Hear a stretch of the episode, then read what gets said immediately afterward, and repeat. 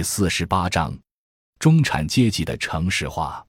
随着中国当代中产阶级的财富和文化崛起，乡土感从过去那种小资群体已经被充分表达过的一缕乡愁或农民打工者返乡过年的难舍亲情，寓意演化成为一种中资主导社会变迁的去城市化群体行动。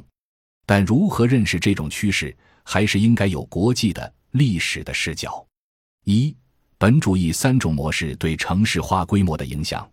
首先，我们要明白的是，人类处在资本主义历史不同阶段的不同趋势。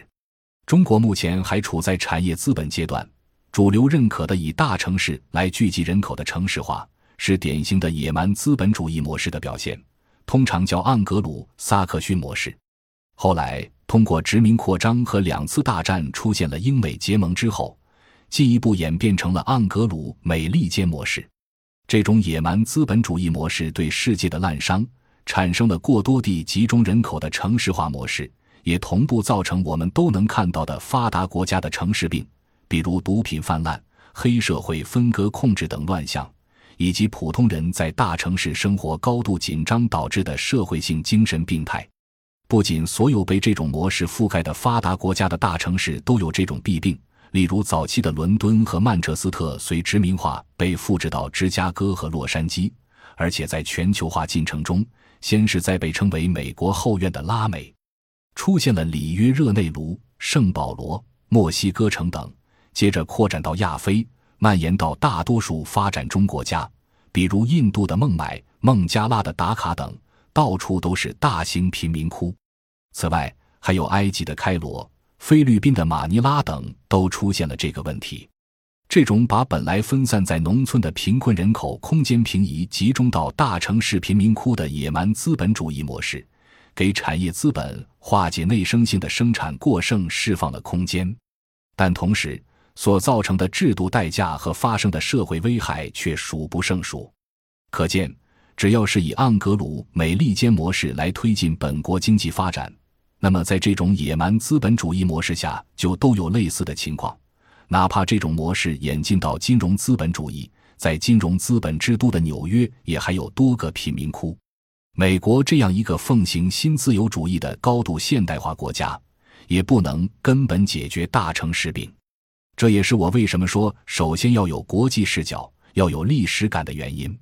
因为，如果简单的加快大城市为主的城市化，那只不过是沿用了资本主义发展阶段的某个特定模式来主导中国经济社会发展所产生的人口迁移。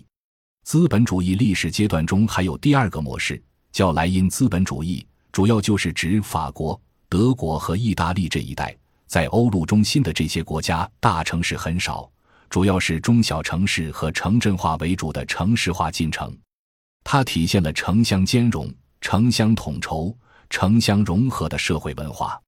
此外，它的工业中小企业很多，大多是坐落在乡村的，很多服务业也在乡下，并不是把所有的资源向城市过度集中。例如，在欧盟产业资本最为雄厚的德国，找不到几个百万级人口规模的大城市，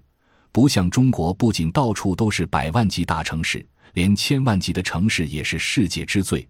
而这种千万人口规模的超大型城市，在欧洲基本上找不到，所以欧洲不像美国或照搬美国模式的发展中国家那样，经常出现枪击案件，也很少见到黑社会分割黄赌毒势力范围和社会性精神病等城市病。莱茵模式为什么不会造成严重的城市病？中国人说的思乡情结，那是中小资产阶级身上出现的，那是城市病的一种。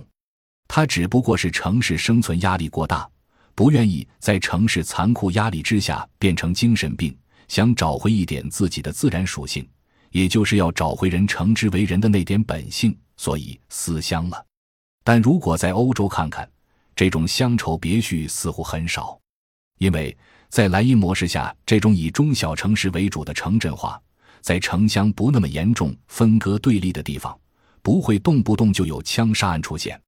中国相对比较安全的地方也不在大城市，恰恰是在中小城市。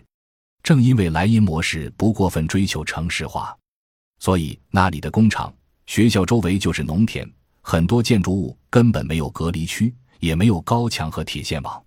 政府根本不搞统一的草皮，也不反生态的去确定那些市花、市树。从工厂望出去就是绿色的果园、牧场和农田，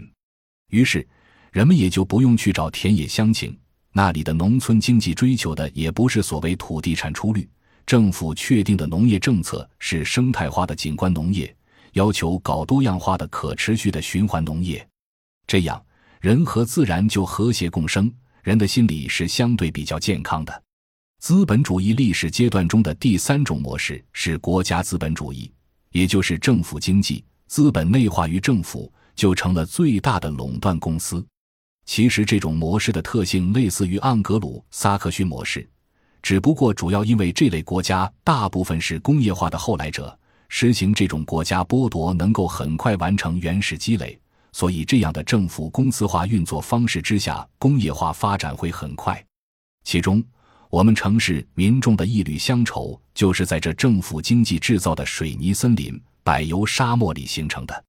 我们国家类似于这两种模式的混合体，挣扎着试图走出盎格鲁美利坚模式，适当借鉴莱茵模式，可能最终是要形成不同于西方的亚洲模式。